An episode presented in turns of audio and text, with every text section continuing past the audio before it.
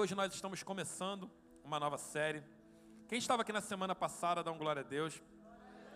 Na semana passada foi bem intenso porque basicamente nós fizemos uma introdução do que o Espírito Santo estava preparando para esse tempo.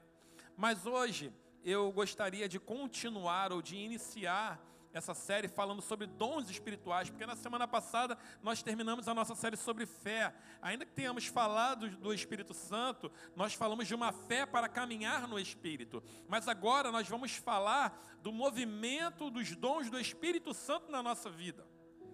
E, e essa é pergunta que eu quero te fazer: é: você sabia que Jesus Cristo enviou o seu Espírito Santo para nos auxiliar na caminhada cristã? Jesus ele declarou: Eu sou o caminho, a verdade e a vida. Ninguém vem ao Pai senão por mim. Mas quem te leva nesse caminho é o Espírito que ele enviou quando foi ao Pai. Você sabia que uma das formas como o Espírito nos auxilia é através dos dons que manifestam o poder de Deus na terra? O poder de Deus, vindo do Espírito Santo para as nossas vidas, nos auxilia a permanecer no caminho, porque, como nós vamos aprender, o Espírito Santo, o, o movimento dos dons do Espírito, é para edificação, para construção, para crescimento do corpo de Cristo. Então, se você nasceu de novo, e só quem nasceu de novo dê um glória a Deus. Se você nasceu de novo, você tem o Espírito Santo da promessa, querido. Você tem o Espírito Santo da promessa. Agora, se você tem o Espírito, eu já quero te falar uma coisa: você tem, você possui as mesmas virtudes que operava em Cristo Jesus, homem. E isso é muito interessante de, de dizer, porque normalmente, quando nós olhamos para a pessoa de Jesus, e, e, e, vemos tudo que Cristo fazia enquanto ele se movimentava como homem na terra, nós olhamos basicamente impossível que nós possamos fazer a mesma coisa. Mas, a verdade é que Cristo virou e falou: Olha, vocês vão fazer obras maiores.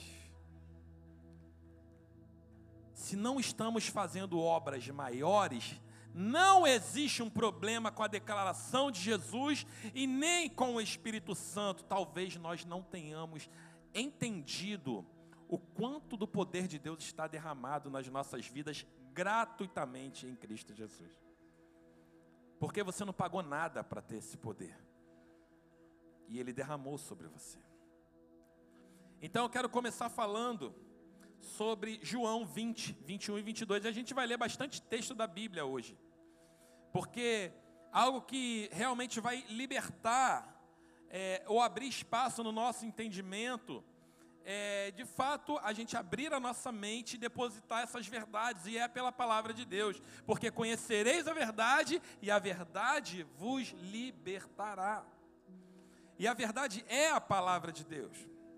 E lá em João 20, 21 e 22, vai dizer assim: olha, então Jesus lhes disse pela segunda vez: Pai seja convosco. Assim como o Pai me enviou, também vos envio. E havendo dito isso, soprou sobre eles e disse-lhes: Recebam o Espírito Santo. No momento em que Jesus morreu, ressuscitou, e ele, ainda durante aqueles 40 dias, num dos momentos em que ele se encontrou com os discípulos, ele declarou para eles: Olha, o Pai me enviou, e da mesma forma como ele me enviou, eu envio vocês, por isso agora eu sopro sobre vocês o Espírito Santo, recebam ele. Recebam ele. Isso é muito interessante, porque antes da gente falar sobre os dons do, do, do Espírito, os dons espirituais, que está lá em 1 Coríntios 12, que é o que a gente vai tratar, a gente precisa ter esse ponto de partida, porque Jesus ele estava enviando discípulos com a mesma capacitação e autoridade que ele tinha para operar na terra. Por isso, se Jesus curava, nós podemos curar também. Por isso, se Jesus profetizava, nós podemos profetizar também. E isso é sem nenhum orgulho, isso é consciente. O diabo ele quer que você pense que você não pode, mas você pode não porque você é capaz, mas porque aquele que te deu o espírito te capacita.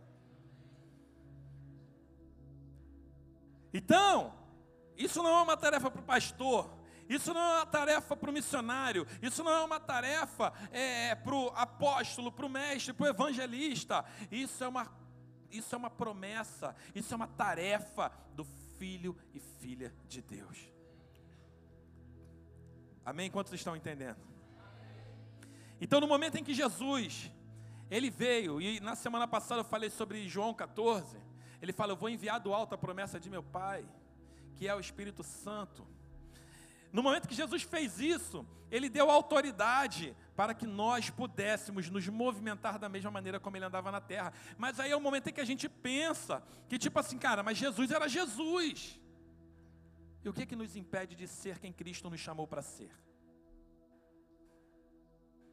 Ele era Jesus porque ele escolheu fazer. Ele, ele escolheu ser daquela forma. Ele escolheu. Em Atos 10, 37, 38 vai dizer: olha, essa palavra, vós bem sabeis. Atos, se você está anotando, Atos 10, 37, 38. Essas, essa palavra, vós bem sabeis, foi proclamada por toda a Judéia, começando pela Galiléia. Depois do batismo que João pregou, e diz respeito a Jesus de Nazaré, como Deus o ungiu com o Espírito Santo e com poder e andou por toda parte fazendo bem, curando todos os oprimidos do diabo, porque Deus era com ele. Você vai ver aqui que Jesus ele era como eu e você. Como homem, ele era como eu e você. Nenhuma manifestação de Jesus nessa terra foi como Deus. Nenhuma foi tudo como homem. Porque se ele fizesse alguma manifestação dele como Deus, seria covardia e ele não poderia falar para que nós fôssemos como ele. Porque nós não podemos ser Deus. Então toda a movimentação de Jesus foi como um homem. E aqui em Atos você vê que é interessante que não diz que Jesus é, é, é, era como Deus, mas diz que Deus era com Jesus. É diferente. É muito diferente, porque toda a ênfase do ministério de Jesus é que, e tudo que ele, que ele realizou. Então, quando nós levantamos a mão para orar pelos enfermos, nós não levantamos no nossa capacidade, no nosso poder, ou na nossa fraqueza, nós nos levantamos no poder do Espírito Santo como homem e declaramos na autoridade do Espírito que nos foi otorgado. Nós abrimos a nossa boca e declaramos: receba a cura em nome de Jesus. Nós declaramos: seja cheio do Espírito Santo em nome de Jesus. Nós declaramos milagre aconteça em nome de Jesus. Nós declaramos: monte, sai da frente, em nome de Jesus. Por quê? Nós recebemos dele isso. E quando nós não usamos isso, e usamos não de uma forma pejorativa, mas com entendimento, nós estamos negligenciando tudo o que temos de graça em Cristo Jesus. E eu creio que nesses dias o Espírito Santo ele quer nos levar novamente ao entendimento, a resgatar em nós aquela fome, aquela sede de nos movimentarmos nos dons que Ele derramou sobre a sua igreja, pelo seu Espírito. Você vai ver, mas pastor, Jesus andava mesmo sim. Ele andava como homem, porque diz que lá em Filipenses 2, do 5 ao 11, vai falar sobre isso, vai dizer, olha, tenham em vocês o mesmo sentimento que houve em Cristo Jesus, que abriu mão da sua glória e se esvaziou. No original, fala do kenosis, que fala esvaziar-se. Jesus ele se esvaziou de toda a onipotência, de toda a onisciência e de toda a onipresença. Ele era tão homem que ele precisava se locomover de uma cidade para outra andando. Ele era homem, como eu e você. Ele abriu mão da sua glória. Para que depois de cheio, batizado pelo Espírito Santo, depois do batismo de João, ele pudesse andar por toda parte fazendo milagres, curando enfermos, porque Deus era com ele. Eu quero falar uma coisa para você de uma vez por todas: Deus é com você. Deus é com você. Deus é comigo, fala, Deus é comigo. Mas fala com fé, não fala, fala de verdade, Deus é comigo. Isso devia deixar a gente, uau, Deus é comigo. Deus é comigo. Mas eu sou homem, sim, Deus é comigo. Deus é contigo, querido. Eu estou dizendo tudo isso porque para falar nos próximos dias sobre a movimentação dos dons e para que a gente se movimente nos dons, a gente vai precisar quebrar a, a, a, a ideia de que isso é para algumas pessoas. A gente vai precisar quebrar a ideia, a, a cauterização da nossa mente de que isso foi para um pedaço, para uma parte de pessoas, e, e, de que, ah, não, para Cristo era fácil. Não, não era fácil. Eu vou te fazer uma pergunta. Você tem sua casa, e a sua casa tem tudo, tem teu conforto, tem teu lar. Ali na tua casa você manda, você reina, é a tua casa. Você decidiria hoje deixar todo o seu conforto, toda a sua casa, deixar toda a sua família que te acolhe, sair da sua casa, do conforto, descer para o nível mais baixo e morar debaixo do viaduto em Campo Grande e ter uma roupa só no seu corpo para poder vestir ser uma pessoa rejeitada pelos homens, onde todas as pessoas fossem passar para você olhar agora aí, pelo amor de Deus, eu não quero ficar perto de você porque você não tem nada que me atraia. Você voluntariamente hoje abriria a mão para fazer isso? Faria? Eu não faria. Mas Cristo fez. Mais do que isso. Ele fez muito mais. Para que eu e você hoje pudéssemos desfrutar disso que nós estamos falando e vivendo.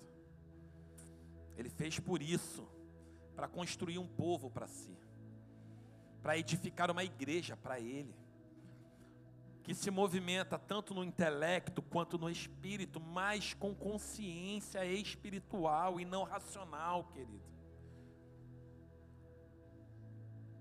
Então a igreja pode viver o sobrenatural de Deus pelo poder do Espírito Santo.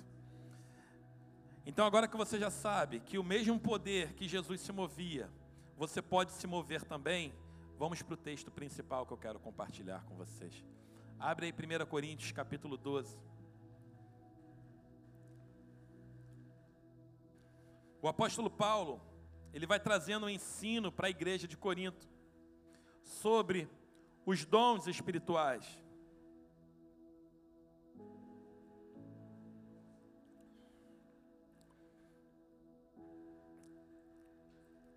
E lá a partir do verso 1, eu vou ler o verso 1 e depois do 4 ao 11, tá?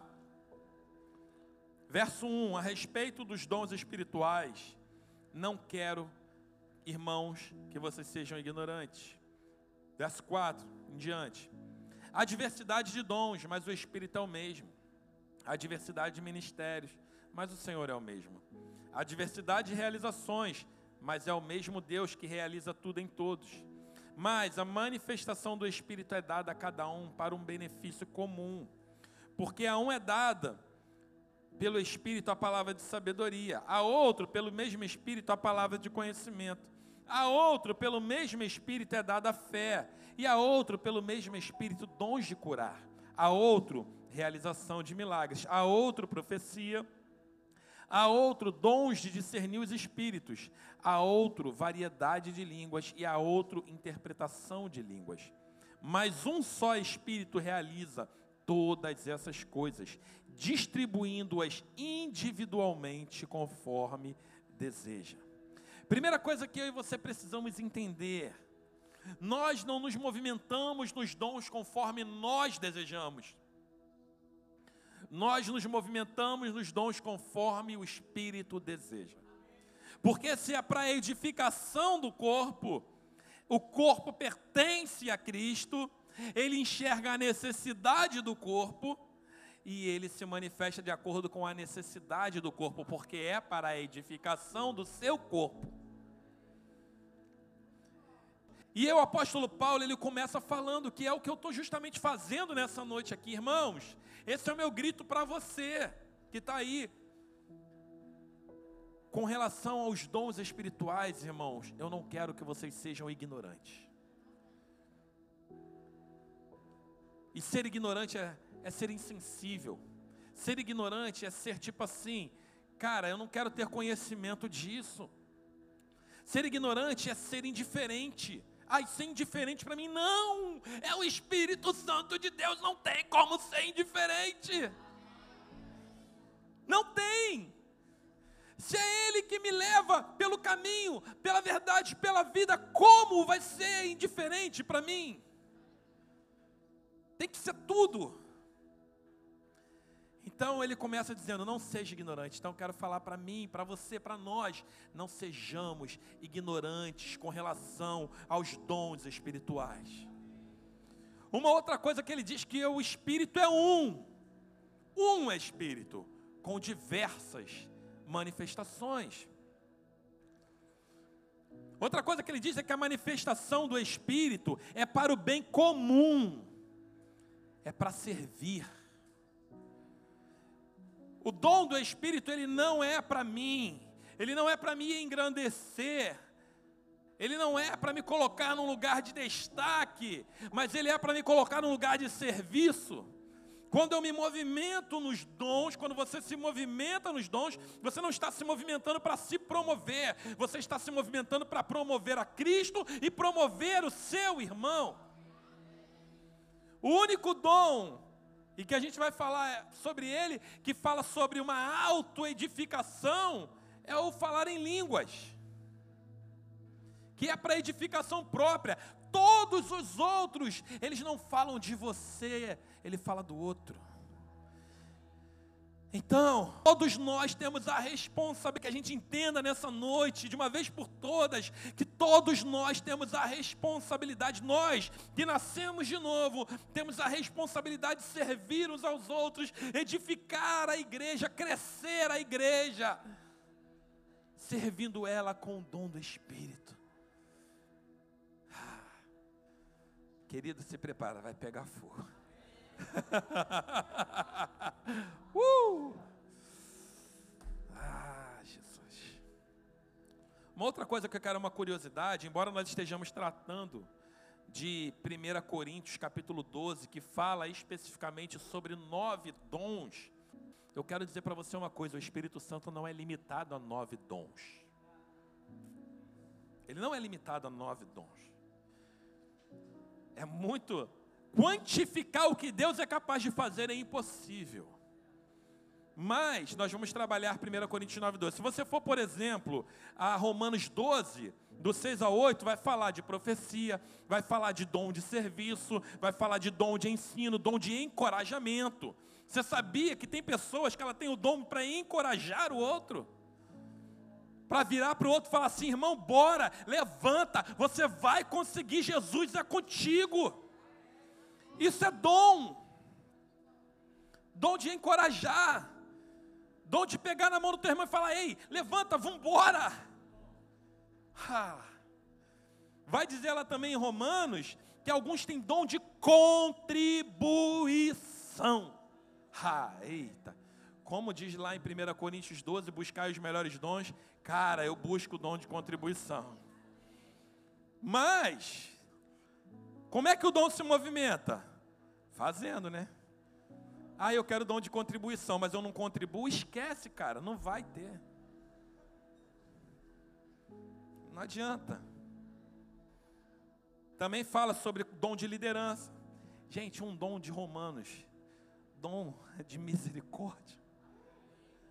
Cara, é incrível. É profético, né? Dom de misericórdia. Mas hoje nós vamos falar sobre os dons de 1 Coríntios 12. E para facilitar o nosso entendimento, eu dividi nas três classes que nós é, aprendemos né, na Escola United. Então, isso que eu estou dando para você, que de repente ainda não fez Escola United, já é uma palhinha do que acontece na Escola United. Já é uma palhinha, estou te dando a degustação. É um 0800. Entendeu? É um 0800. Uma degustação do que, é que acontece na Escola United, porque ali nós classificamos para facilitar o nosso entendimento. Nós falamos sobre nove deles, mas hoje nós, nós lemos sobre nove em 1 Coríntios 12, 12, mas nós vamos falar sobre três deles, que são três categorias com três cada um. E o que nós vamos falar hoje é sobre os dons que revelam, porque lá nós lemos que é um é dada a palavra de sabedoria. A outro é dado pelo mesmo Espírito a palavra de conhecimento. E a outro pelo mesmo Espírito discernimento de espíritos. Então hoje, esses são os dons que nós classificamos como dons que revelam. Quem quer revelação aí? Dá um glória a Deus, querido.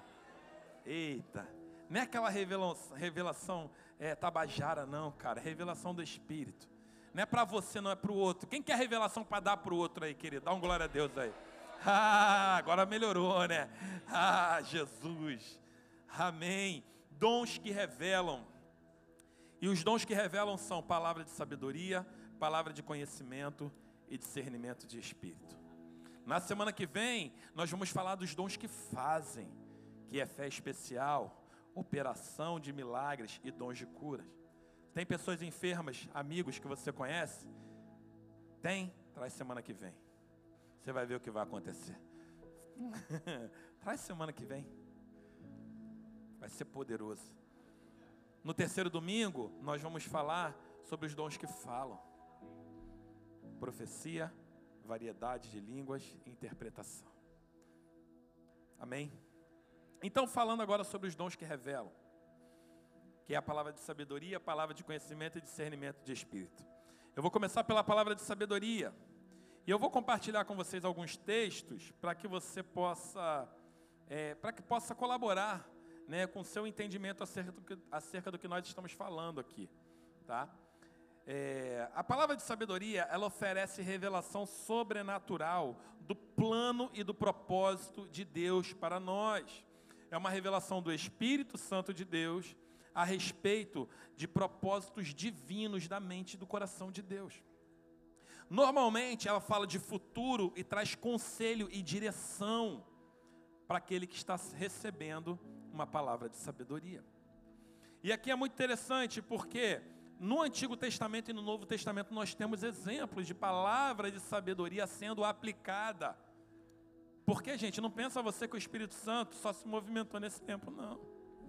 O Espírito Santo existe desde a eternidade. Se você for para Gênesis capítulo 1, você vai ver lá que no princípio Deus criou os céus e a terra, a terra era sem forma e vazia, o Espírito de Deus pairava sobre a face das águas. Então ele sempre esteve ali. Então, lá em Gênesis 41,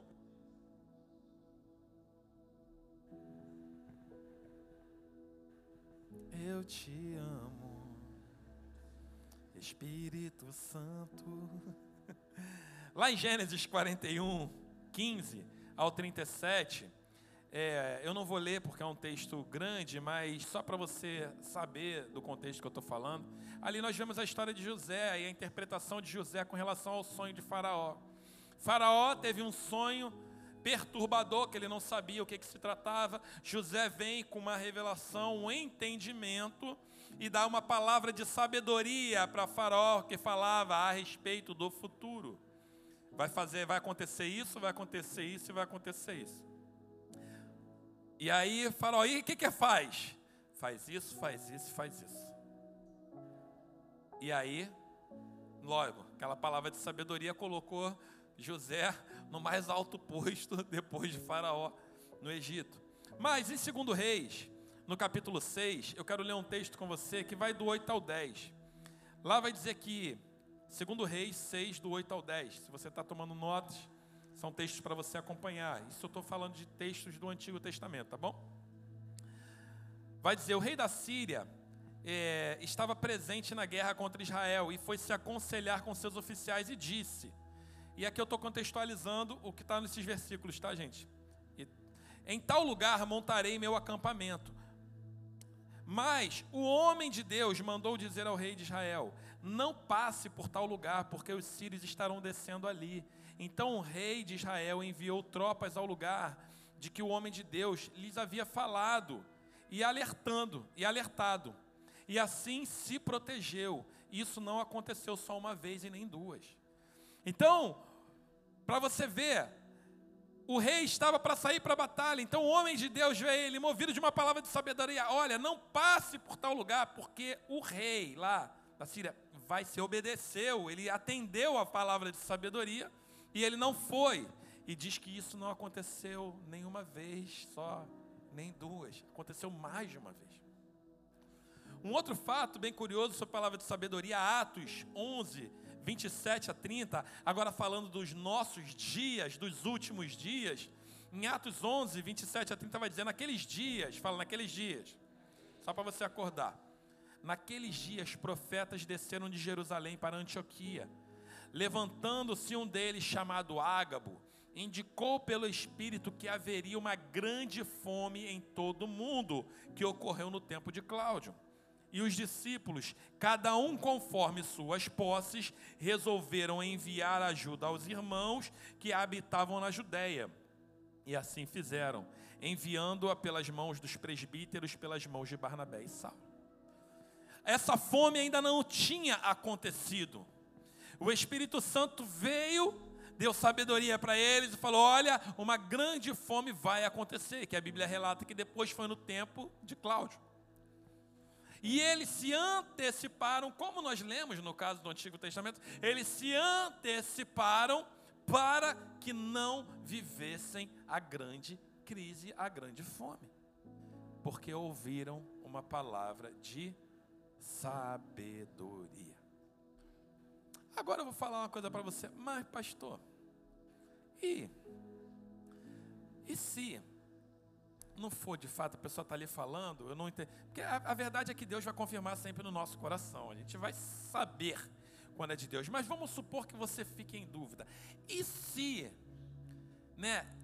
Esses homens falaram que ia ter uma grande fome, aí separa as contribuições lá e, e não acontece nada daquilo. Cara, você não deu seu dinheiro em vão, você ajudou de alguma forma. o que, que eles foram onerados? Que prejuízo eles tomaram? Nenhum. Nenhum. Porque o que Deus faz conosco nunca vai nos onerar em nada. Não vai nos faltar nada. Tá claro, gente? Entenderam até aqui? Eu vou andar. Eu vou andar porque eu quero tomar um tempo no final para que a gente possa andar nesse caminho, nesse lugar. Palavra de conhecimento, dom de revelação é diferente né, do dom de conhecimento ou de conhecimento de uma consequência de fato. Não se trata né, é, de um conhecimento natural, mas trata-se de uma revelação sobrenatural mediante o Espírito Santo de certos fatos da mente de Deus.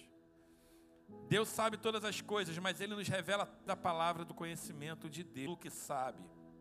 E quando Ele nos revela, é através da palavra do conhecimento de Deus. E ele nos dá um conhecimento normalmente fragmentado. Nós não temos compreensão total dos planos e dos desígnios de Deus. Ele dá para a gente um conhecimento fragmentado, necessário para aquele momento. E sempre, como eu falei, para a edificação do corpo. Na palavra de sabedoria, o fato deles não irem para a guerra por conta da palavra de sabedoria que receberam, livrou o povo de morte.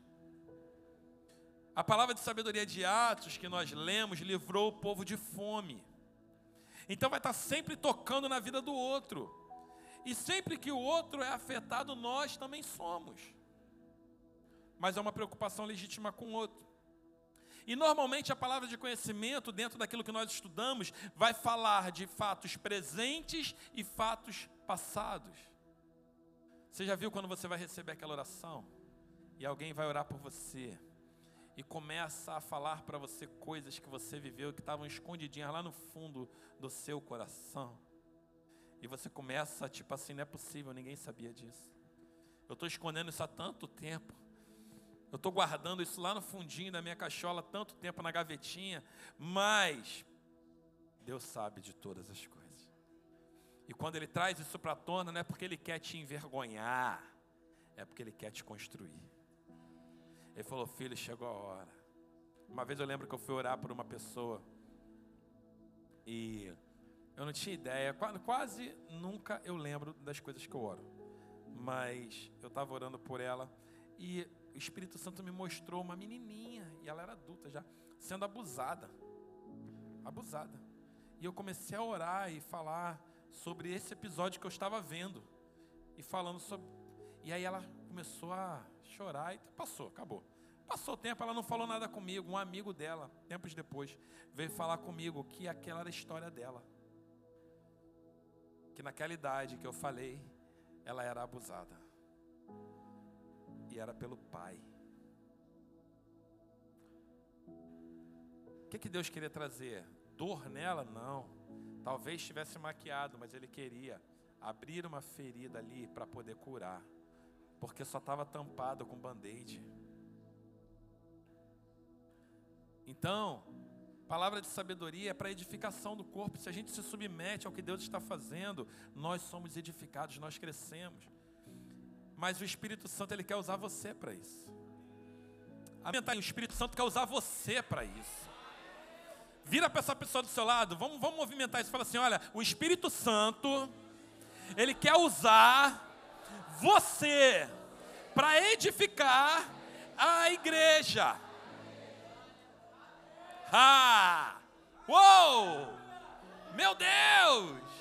Caraca! Jesus! Ah!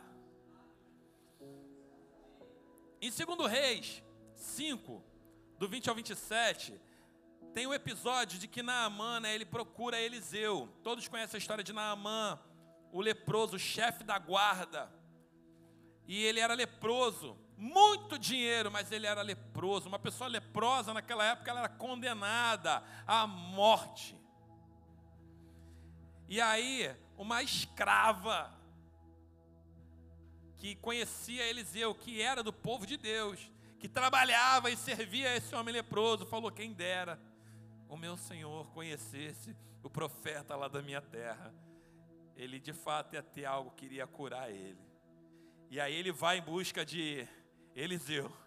E chega lá, Eliseu nem recebe ele.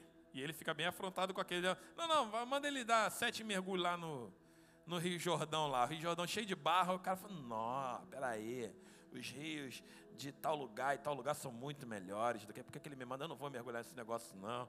Aí os discípulos dele lá falam, pô, até maior vacilão, cara. Pô, o cara tá falando, tá te pedindo nada demais. Nem pediu para tu mergulhar no rio que passa aqui em Campo Grande, pediu para tu mergulhar no Rio Jordão, pô. Só tem barro, mas está limpinho. E aí ele, não, é, né, não pediu nada. Ele foi lá, mergulhou. Da sétima vez que ele saiu, ele saiu purificado. Aí ele ficou como? Caraca, maluco, tô grato, né? E aí ele foi lá, virou pro servo de Eliseu e falou: ó, oferece lá pro, pro, teu, pro, pro, teu, pro profeta lá o que, que ele quer que eu vou dar para ele. O cara, aí o Eliseu não era bobo, né? O Eliseu falou: fala para ele que eu não quero nada dele, não. Não quero, eu não quero nada dele. Eu não quero nada do, do que ele tem para me proporcionar. Mas Geazi, grave esse nome, Geazi. Hum, deixou a cobiça entrar no coração dele. Ele viu uma oportunidade, uma má oportunidade. E aí ele foi atrás de Naamã e falou: Ó, oh, o meu senhor mudou de ideia. Ele está querendo assim os negócios deu aí. Ah, tudo bem, abriu o tesouro lá, deu negócio, deu presente para ele, deu tudo. Aí ele, todo intocado, né? Foi, correu, escondeu na tenda. Aí Eliseu, homem de Deus. Segundo Reis 5, 25 27. Quando Geazi chegou diante do seu senhor, que era Eliseu, Eliseu lhe perguntou: Geazi, de onde vens? De rodear a terra Geazi, de onde vens? E ele respondeu: Teu servo não foi a lugar algum. Porém, Eliseu lhe disse: Por acaso Não fui contigo em espírito quando aquele homem voltou no seu carro ao teu encontro? Este era o momento para você receber, este era o momento para você receber prata e roupa, olivais e vinhas, ovelhas e bois, servos e servas. Portanto, a lepra de Naamã atingirá a ti a tua descendência para sempre. Então Jesus saiu leproso da presença dele, branco como a neve. Era basicamente, Jazi, você foi se aproveitar de algo que não era o momento, mas o Espírito me revelou. Eu fui contigo em espírito. Eu e você podemos ir com as pessoas em espírito, para poder trazer edificação para ela. João 4, 15 ao 18. Fala do encontro da mulher samaritana com Jesus, agora um exemplo no Novo Testamento. Lá, Jesus com a mulher samaritana, ele também libera uma palavra de conhecimento para ela, quando ele encontra com ela, né? E lá no verso 15 a 18 vai dizer assim: a mulher disse, Senhor, porque Jesus vira para ela e fala assim: Olha, da água que eu te der, jamais você terá sede. Porque ele parou do lado dela, pediu água. Ela falou: ah, Eu sendo uma samaritana, você pede água para mim? Aí ele falou: Olha, a água que eu te der, você não tá mais terá sede. Aí ela falou, pô, então me dá dessa água, porque para não precisar ficar subindo esse monte aqui e arrancando água desse poço. Ela pensando em coisas altamente naturais, e Jesus totalmente espiritual. Fica imaginando, parecia até conversa de maluco. Jesus falando uma coisa, ela entendendo outra. Mas o mais interessante é que nesse momento Jesus estava tão conectado com o que Deus estava fazendo, tão cheio do Espírito Santo e pronto para edificar a vida daquela mulher, que a mulher virou para ele: então me dá dessa água para que eu não tenha mais sede e nem tenha que vir aqui tirá-la. Então Jesus lhe disse: Vai, chama o teu marido e volta para cá. Jesus, estratégia. A mulher respondeu: Não tenho marido. Então Jesus afirmou: Foi sincera, dizendo: Não tenho marido, pois já tiveste cinco maridos, e o que você tem agora não é teu marido. Isso você disse com verdade. Naquela hora a mulher ficou chocada porque ela vejo que tu é profeta. Por que, que ela falou, vejo que tu é profeta? E não vejo que tu és Deus. Jesus não fez aquilo na força. Ele não fez aquilo porque ele era Deus que virou homem. Ele fez aquilo porque ele era um homem cheio do Espírito Santo, de Deus. Ela viu, vejo que tu és profeta, porque ela sabia que todos que se movimentavam como profeta tinham tamanha intimidade com o Espírito Santo que declaravam palavras de conhecimento. Então, naquele momento, Jesus tem uma palavra de conhecimento para aquela mulher. Se você for Atos 5, também você vai ver a história de Ananias e Safira. Não acabou bem, não.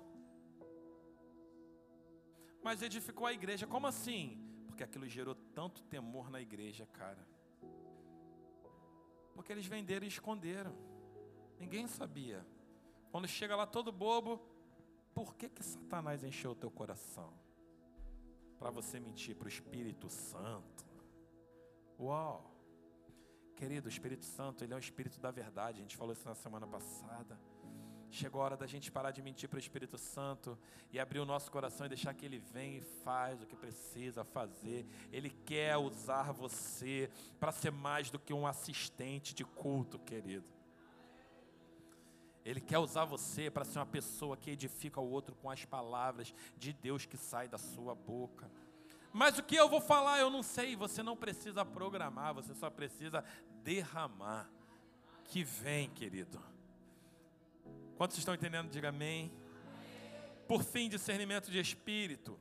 É o último dessas, dessas três classes de dons. Ele nos oferece uma introspecção na dimensão espiritual ele se limita a uma única classe de objetos, o reino do espírito. Uma coisa sobre o espírito, ele não é intuição, ele é percepção espiritual. E ele não fala apenas de detectar demônios, ele fala de coisas espirituais. Você pode ver tanto luz quanto trevas. Você pode identificar pelo discernimento de espírito quando um espírito em operação é um espírito bom ou quando um espírito em operação é um espírito mau, ainda que ele esteja dizendo coisas boas. Nem todo espírito que fala coisa boa é o espírito de Deus.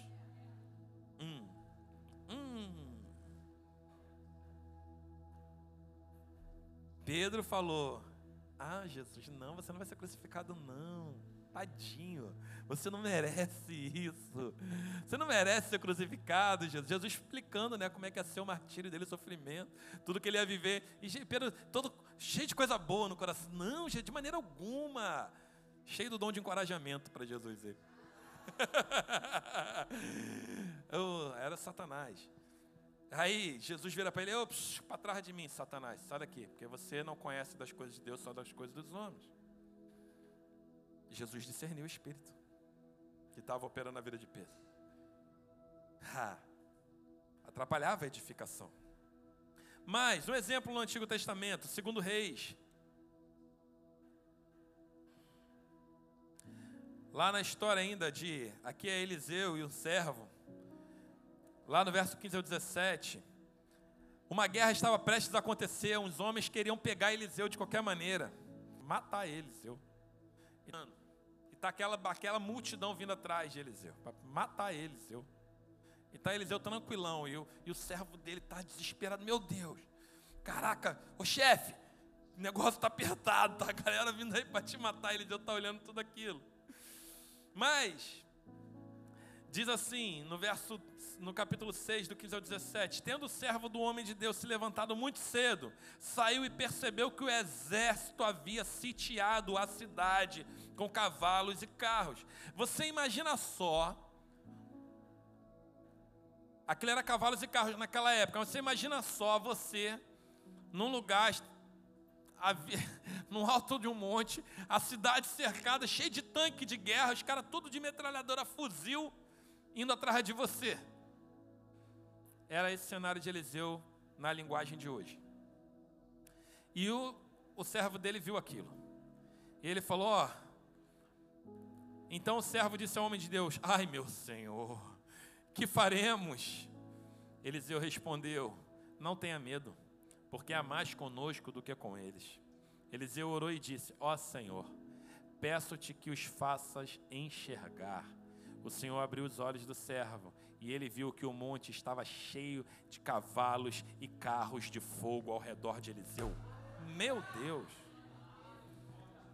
Quando você pensa que coisas muito naturais estão te cercando a ponto de te matar, querido, você precisa apelar para o discernimento de espírito para entender que o que está com você é maior do que o que está no mundo.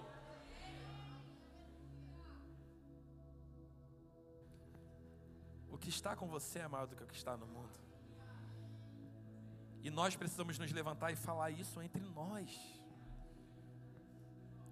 Em Atos 10, do 1 ao 3, tem outro episódio que diz: havia um homem em Cesareia, cujo nome era Cornélio, centurião do regimento militar chamado italiano. Esse homem era piedoso e temente a Deus com toda a sua casa, dava muitas esmolas ao povo e continuamente orava a Deus. Por volta da hora nona do dia, viu claramente numa visão um anjo de Deus que se, dirigia para ele e dizia: Cornélio. Ele viu claramente. Às vezes o discernimento ele vai ser claro, você vai ver, vai ser audível, mas às vezes ele vai ser uma percepção no espírito.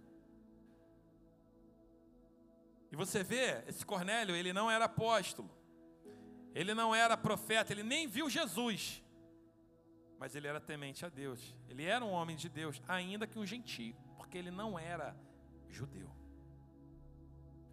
Em Atos 16, do 16 ao 18, vai ter uma história que diz assim: Aconteceu que quando íamos ao lugar da oração, veio ao nosso encontro um jovem que tinha um espírito adivinhador e que adivinhando dava grande lucro para os seus senhores. Seguindo Paulo e a nós, ele gritava: Olha o que ele gritava: Estes homens são servos do Deus Altíssimo. Eles vos anunciam o caminho da salvação.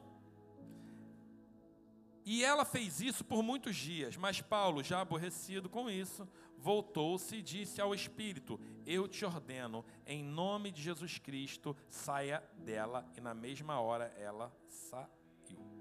Ele saiu, o demônio da mulher, uma mulher que fazia. Então, ele não teve uma visão aberta naquele momento, mas ele teve uma percepção. E o que aquele espírito estava declarando, mais do que construindo, estava alvoroçando problemas na cidade. Por mais que o que estivesse declarando era uma verdade, porque era verdade. Porque olha o que ele falava: estes homens são servos do Deus Altíssimo. Eles anunciam para vocês o caminho da salvação. Mas isso, no contexto dessa cidade, poderia trazer muito mais prejuízo do que edificação. Então Paulo vira e fala: sai dela agora. Ele não falou, oh, vamos aproveitar aqui a, o marketing gratuito de Satanás. Sai agora. Você percebe discernimento, ele, ele precisa ser tão apurado que ele não se trata só de quando a gente ouve coisas que a gente não quer ouvir. O Espírito Santo está dentro de você para saber identificar até quando as pessoas falam coisas boas para você que não são de Deus. Porque, da mesma forma como em um instante Pedro foi usado para falar que Jesus era Cristo, o Filho do Deus vivo, instantes depois, no mesmo momento, ele foi usado por Satanás para dizer coisas boas para Jesus. E se nós não estivermos ligados no Espírito, a gente perde esse lugar de edificação. O louvor pode subir. Então, dos dons do Espírito, terminando com você enquanto o louvor sobe, não são manifestações naturais, mas sobrenaturais. E elas são tão empolgantes hoje quanto eram empolgantes no ministério de Jesus, querido. Nós precisamos estar incendiados com o movimento do Espírito na nossa vida. Nós precisamos desenvolver e crescer nesses dons. Paulo, eu comecei dizendo falando que Paulo falou para a igreja: olha, não quero, irmãos, que vocês sejam ignorantes. Mas Paulo também fala para Timóteo, nas duas cartas, na primeira ele fala, Timóteo, lá no 4,14, na primeira carta a Timóteo, ele fala: Não deixe de desenvolver o dom que há em ti, que te foi dado por profecia com a imposição de mão dos presbíteros. Ele fala em 2 Timóteo 1,6: Por essa razão, lembro-me de que despertes o dom que há em ti, mediante a imposição das minhas mãos. Paulo ele estava sempre falando para o seu pastor, sempre falando para que ele se movimentasse, despertasse, movimentasse e colocasse o dom que havia nele em progressão, em crescimento. Essa era a responsabilidade dele, essa é a minha e a sua responsabilidade nessa noite colocar o dom que está dentro de nós pelo Espírito Santo, a qual Ele derrama conforme Ele quer em operação. E se você acha que não é para você, você está brigando com a verdade da palavra de Deus. Por isso é melhor se render de uma vez por todas e falar: Deus me usa. Eu não sei como, eu não sei quando, eu não sei de que maneira, mas só me usa. Porque Deus te usa exatamente como você é. A palavra dom, carisma, é um presente de Deus para a sua igreja. Algo que eu e você precisamos entender sobre os dons é que o resultado do dom é espetacular, mas o processo é muito simples. A gente só precisa fazer. Como é que você aprende a andar? Andando. E aí tropeça, cai, mas andando. E conforme você vai andando, conforme você vai andando, você vai aprendendo e você já não cai à toa. Como é que você aprende a dirigir? dirigindo, não é vendo os outros dirigir. Você não aprende a dirigir vendo ninguém dirigir, você aprende a dirigir quando você dirige. Você não aprende a andar de bicicleta olhando como as pessoas pedalam, você aprende pedalando, subindo, se arriscando. Querido, precisamos nos arriscar na movimentação e na manifestação dos dons para a sua igreja.